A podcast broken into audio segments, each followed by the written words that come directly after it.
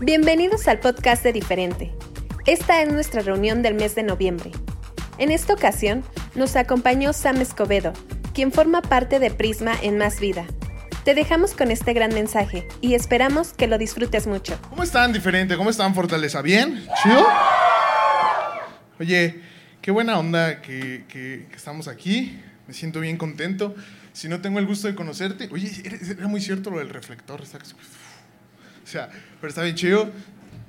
O sea, ustedes sí me ven, yo, los alcanzo a ver. ¿Sí? Levanten su mano derecha. Ah. Ok, estoy súper mega contento de estar aquí. Si no tengo el gusto de conocerte, mi nombre es Sam Escobedo. Soy parte del equipo eh, de Prisma en Más Vida. Este, aprovechando el comercial, puedes escuchar nuestros dos singles. Acaban de- de salir, Gravedad y Me llamas a casa.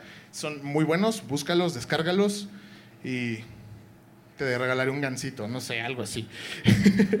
¿Ya, ¿Ya ven cómo las personas con sobrepeso terminan como mencionando algo con azúcar o algo así? O sea, de verdad, me estoy cachando en eso y me está, me está como que reaccionando, como que esa onda. Ah, soy baterista, me encanta tocar la batería. Tengo un sueño muy raro que es tocar en un grupo versátil y aventarme unas cumbias. Este, la verdad es uno de mis sueños.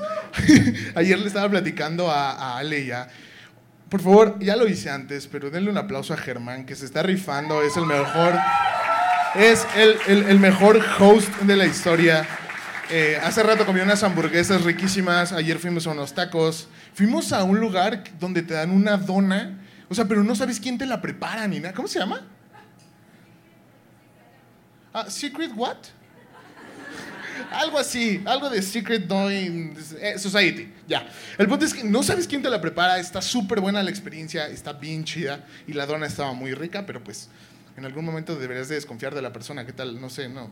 Fue al baño y no te preparó tu dona y al final pues no era Nutella. Eh, este, lo importante. Eh, tengo, tengo, mm, como, tengo muchas, muchas cosas eh, que decirles. Eh, mm, Toco la batería, me encantaría tocar en un grupo versátil. Soy estudiante de psicología. Tengo 23 años. ah, y creo que una de las mejores experiencias que he vivido es compartir el amor de Jesús. Y muchas gracias por, por darme la oportunidad. Quisiera comenzar orando, ¿sale? Todo lo que, lo que comienza bien, pues tiene que comenzar orando. Así porque no cierras tus ojos y me acompañas. Señor, gracias por la oportunidad de estar aquí, Jesús. Gracias por la oportunidad de, de hacer esto, de, de hacer iglesia.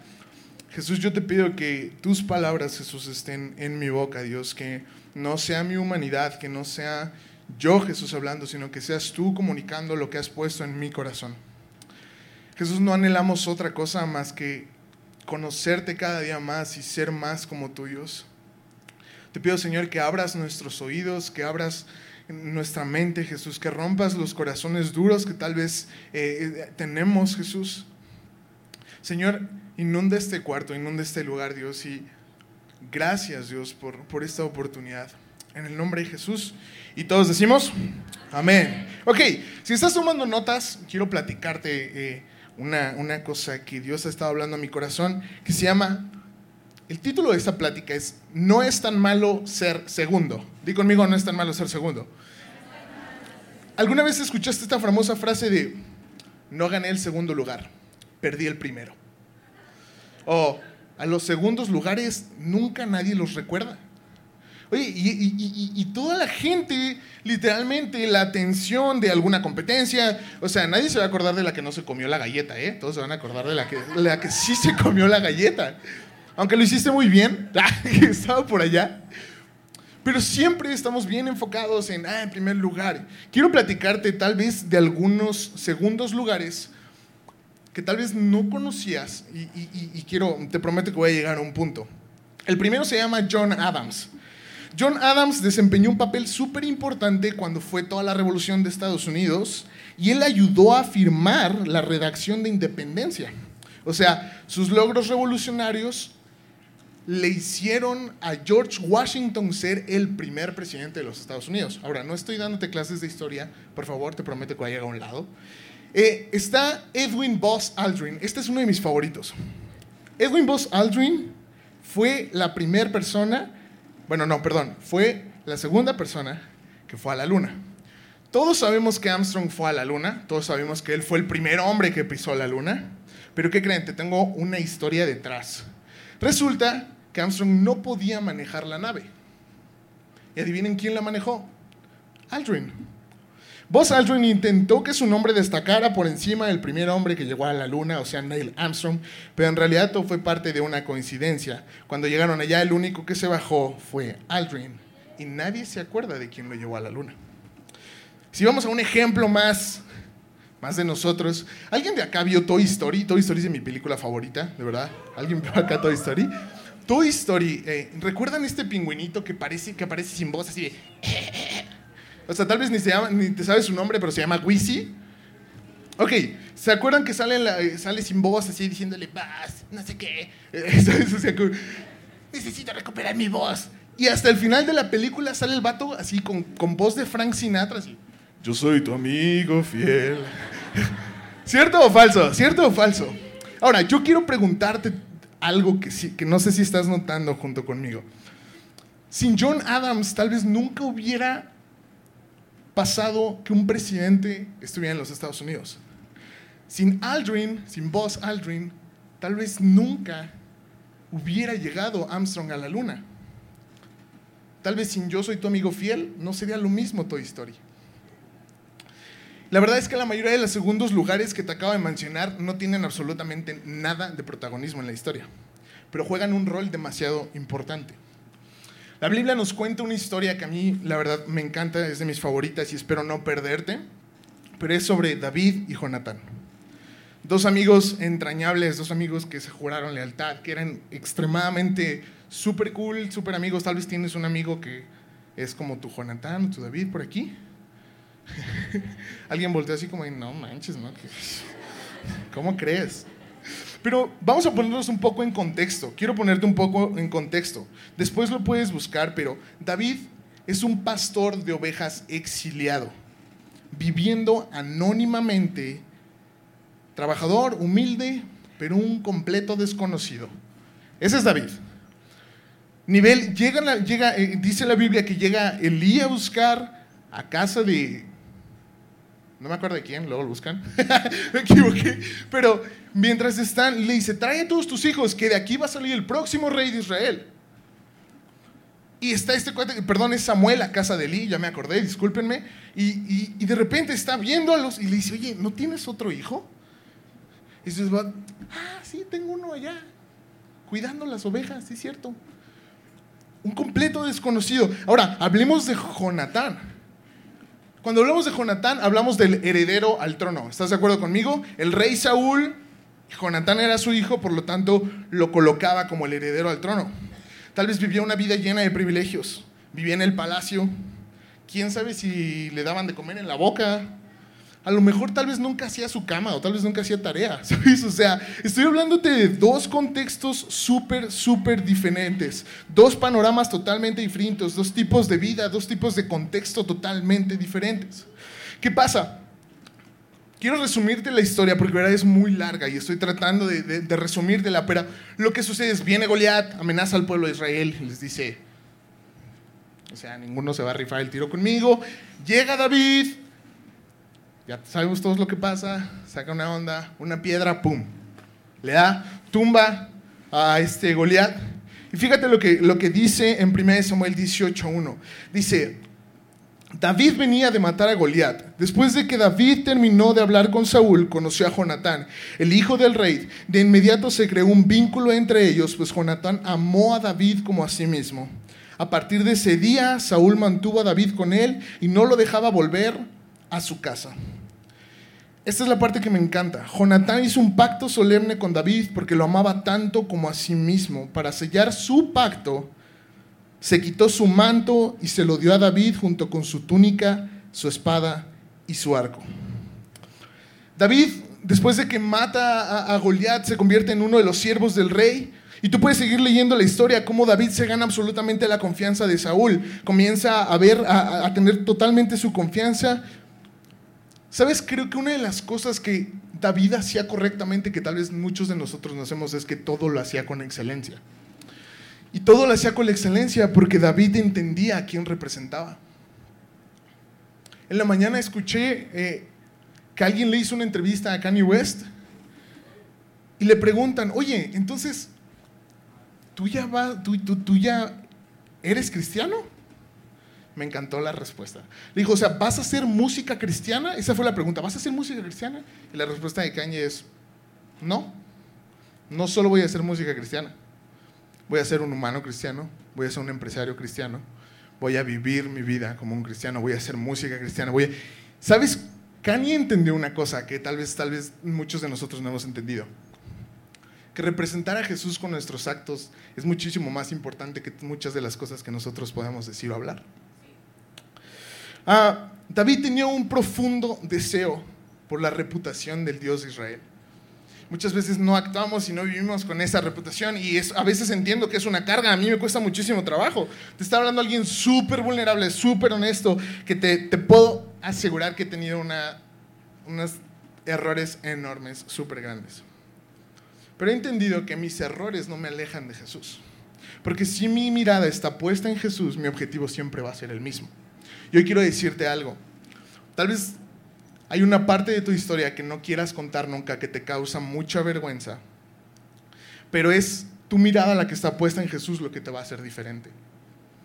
Puedes volverte a equivocar, pero se trata de levantarte y seguir, correr hacia el mismo objetivo, volver a encontrarte con Jesús, volver a buscar a Jesús.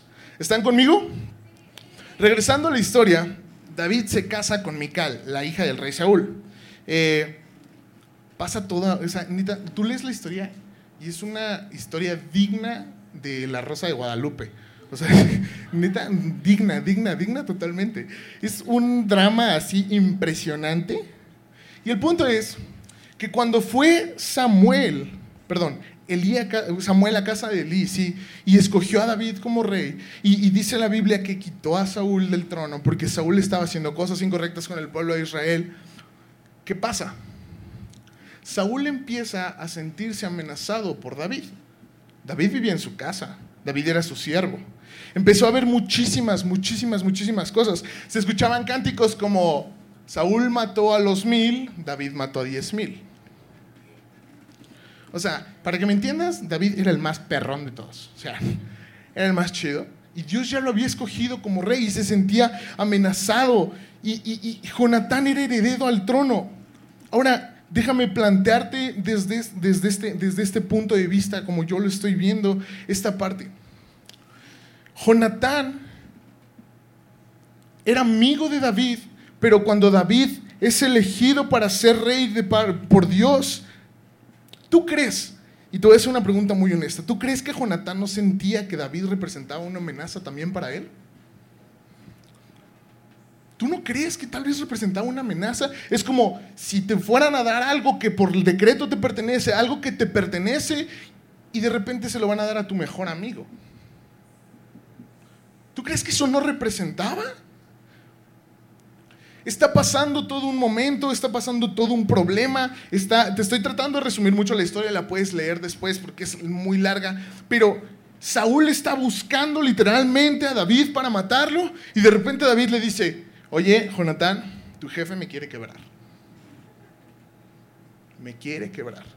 Y Jonatán le dice, claro que no, o sea, es mi papá, o sea, te amamos mucho, o sea, no, neta, tu jefe me quiere quebrar.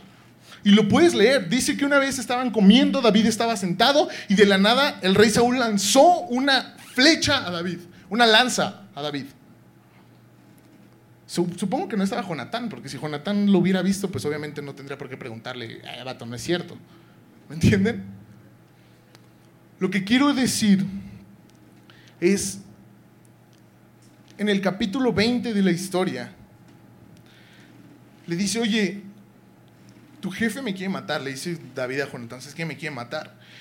le dice, ok, ¿sabes qué? Si está enojado y quiere matarte, que el Señor me castigue y aún me mates si no te advierto para que puedas escapar y vivir. Que el Señor esté contigo como antes lo estaba con mi Padre. No sé si notas algo, que creo que es algo muy importante. Jonatán prefería morir antes de faltar a su pacto que le hizo a David.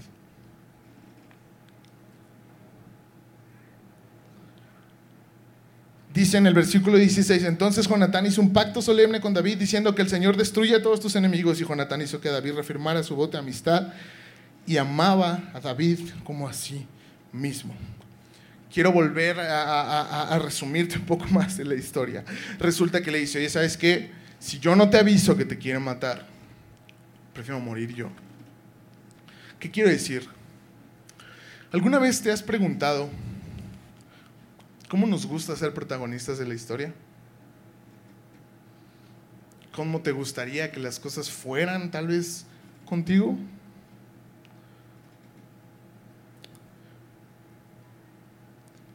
Muchas veces estamos buscando ser protagonistas de algo que ni siquiera nos corresponde. Pero quiero ponerte un ejemplo súper básico. ¿Dónde está este cuate? ¿Alan? ¿Alan se llama? ¿Alan? ¿Dónde está Alan? Alan, Alan. Alan, Alan, Alan, Ahí viene Alan. Ok. Necesito a alguien chaparrito, así como chiquito. Vente, carnal. Véngate. No, pero tú te quedas, tú te quedas abajo. Tú te quedas abajo. Tú vente para acá. Tú ponte ahí. Oye, pero párate, no sé así. ¿Ahí me pongo? Ok. Estos 100 pesos van a ser tuyos. Ponte ahí. ¿Yo? Sí, tú. tú no. Estos 100 pesos van a ser tuyos. Esos 100 pesos van a ser tuyos si los alcanzas. No te puedes subir y no puedes hacer absolutamente nada. Pero van a ser tuyos si los alcanzas.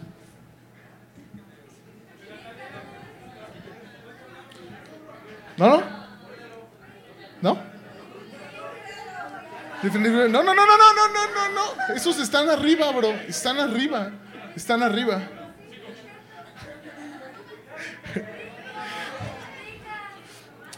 Ponme atención en esto. Ponme atención en esto. ¿Sabes, ¿Sabes qué es lo que me. a lo que quiero llegar un poquito? Tal vez muchos de ustedes quisieran ser los que obtuvieran esos 100 pesos, pero nadie se ha parado a ayudarle para cargarlo y alcanzar esos 100 pesos. ¿Hay alguien que lo quiera hacer? Pues rápido, se está, se está yendo el tiempo, rápido. ¿Ya llegó? ¿Ya? ¿Ya estás? Venga, venga, venga, tú puedes, tú puedes. Vamos, échale porras, vamos, tú puedes. Eso es. Son suyos. Excelente. Un aplauso para ellos dos. Muchas gracias, bro. Muchas, muchas gracias.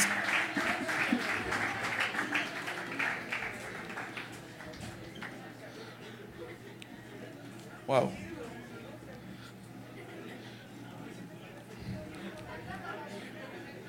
Por si no, por si no lo habías notado, el principal personaje en mi historia no es David, es Jonatán. Si tú sigues leyendo la historia, Jonatán ayuda a escapar a David, David escapa y Jonatán muere. y en un momento llegan y le dicen, Rey David, Jonatán está muerto, dice que le dolió y lloró amargamente. Pero ¿qué quiero decirte yo con esto? Jonatán representa en la historia un papel que muy pocos estamos dispuestos a jugar. Yo no te estoy pidiendo, y escúchame bien, por favor, yo no te estoy pidiendo que renuncies a tus sueños, que renuncies a tus ganas de destacar, por favor, no lo hagas. Sigue peleando por tus sueños. Pero lo que quiero llegar es, tal vez hay un uno que necesita de un dos. Tal vez Tú eres esa persona tratando de alcanzar esos 100. Y ¿sabes cómo, cómo, lo veo yo? Es como, como, por favor, no, no, no, es, es un ejemplo solamente, pero Jesús son estos 100 pesos. Y yo estoy tratando de llegar a Jesús. Y tal vez muchos de tus amigos están tratando de llegar a Jesús. Pero tardaste demasiado en reaccionar para ayudarlo, para cargarlo y alcanzarlos.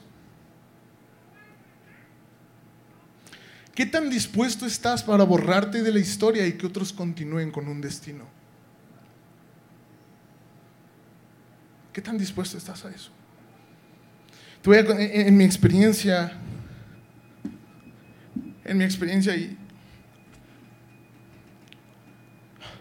lo digo con mucho, mucho, mucho respeto y también me causa mucho nostalgia.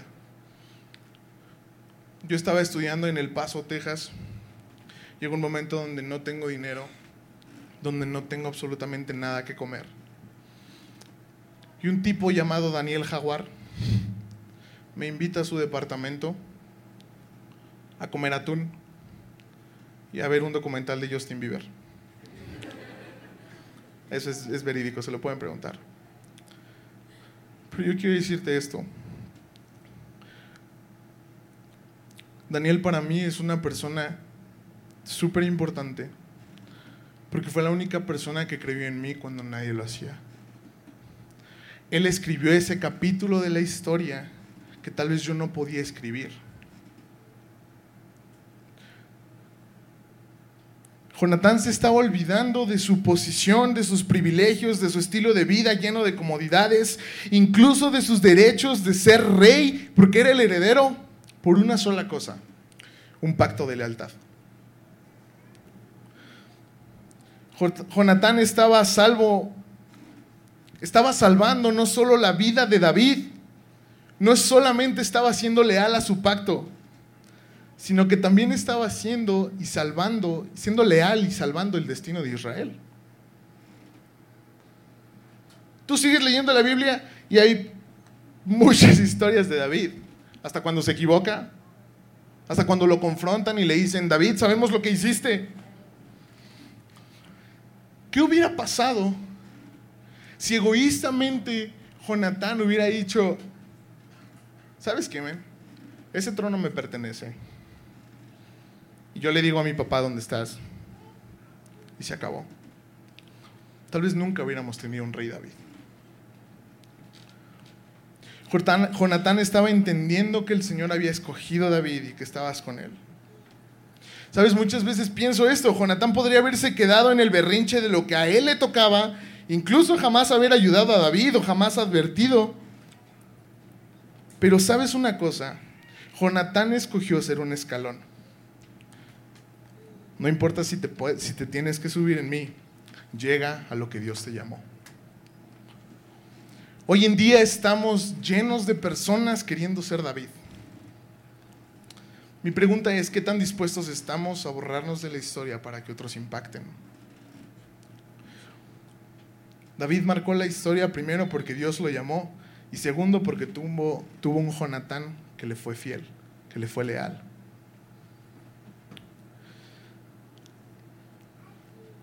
No habría David sin Jonatán.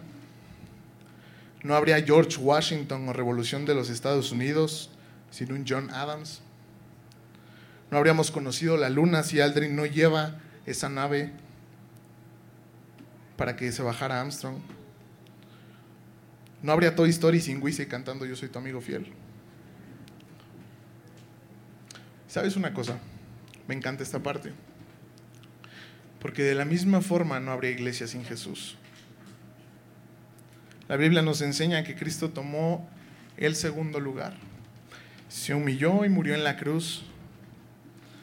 Y nos enseña también la Biblia que es por causa de su Espíritu Santo que la iglesia puede brillar.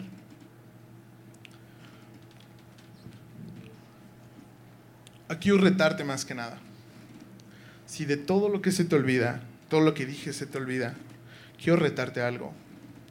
Tal vez estás al lado de una persona que te toque impulsarla en momentos para que alcance su destino en Jesús. Pero tienes que comprometerte.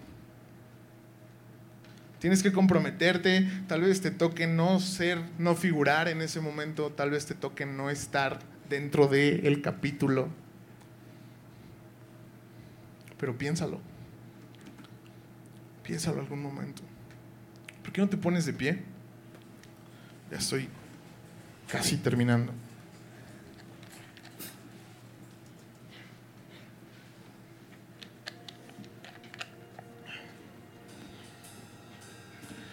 Vas a ser tan diferente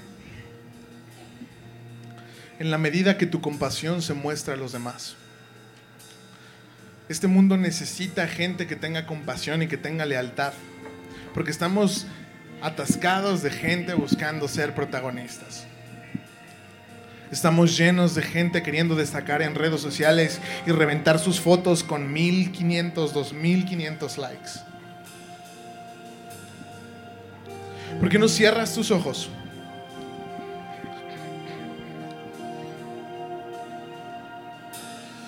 Si tal vez hoy viniste por primera vez aquí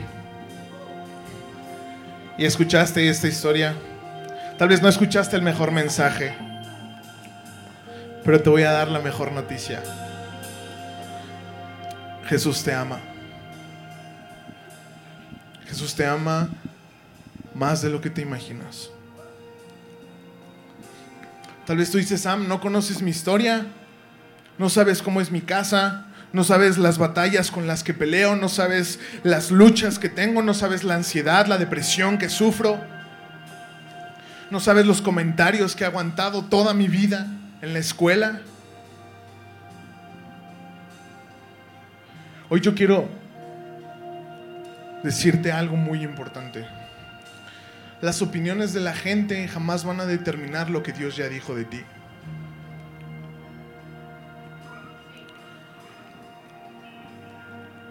¿Hay alguien aquí que ha recibido insultos de parte de sus padres?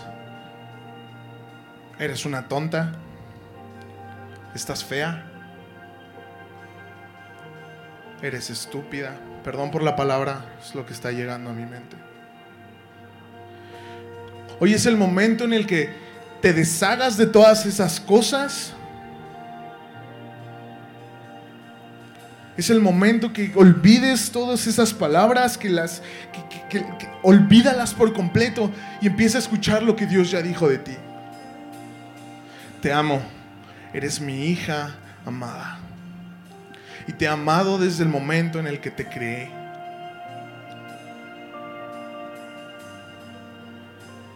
Señor Jesús, gracias por lo que estás haciendo aquí. Gracias, Señor. Si es la primera vez que vienes y tal vez sientes algo en tu corazón y algo está latiendo fuerte en tu interior, todos te vamos a ayudar a esto, pero esto es muy importante. Tal vez hoy es el momento en el que marques la pauta entre tu antes y tu después, porque Jesús está esperando en la esquina. Jesús está esperando al final con los brazos abiertos, con todo y tus errores, con todo y las palabras que te dijeron. Todos te vamos a ayudar a hacer esta oración. Todos repitan después de mí, Señor Jesús, gracias, porque tú decidiste ser segundo, porque tú decidiste ser lo que yo no podía ser en ese momento y me diste vida eterna y me rescataste. Señor, hoy reconozco que eres mi Señor y mi Salvador. Señor, perdona mis pecados, pero sobre todo, ayúdame a enfocar mi mirada en ti, Jesús. En el nombre de Jesús. Y todos dicen. Ah.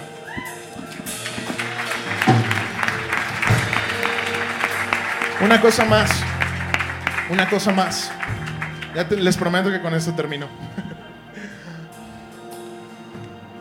Tal vez aquí está alguien, a tu derecha o a tu izquierda,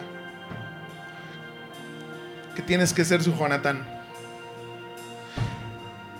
Que tienes que ser segundo para que llegue, para que le alcance el destino que Dios tiene y preparó para él. Yo te invito a algo. No tiene que ser ahorita. Mándale un mensaje. O sal. Cuando salgas o cuando estés. Hey, bro. Cuenta conmigo. Cuenta conmigo para ser segundo. Que tú sigas escribiendo tu historia. ¿Ok? Di conmigo, no es tan malo ser segundo. Muchas gracias.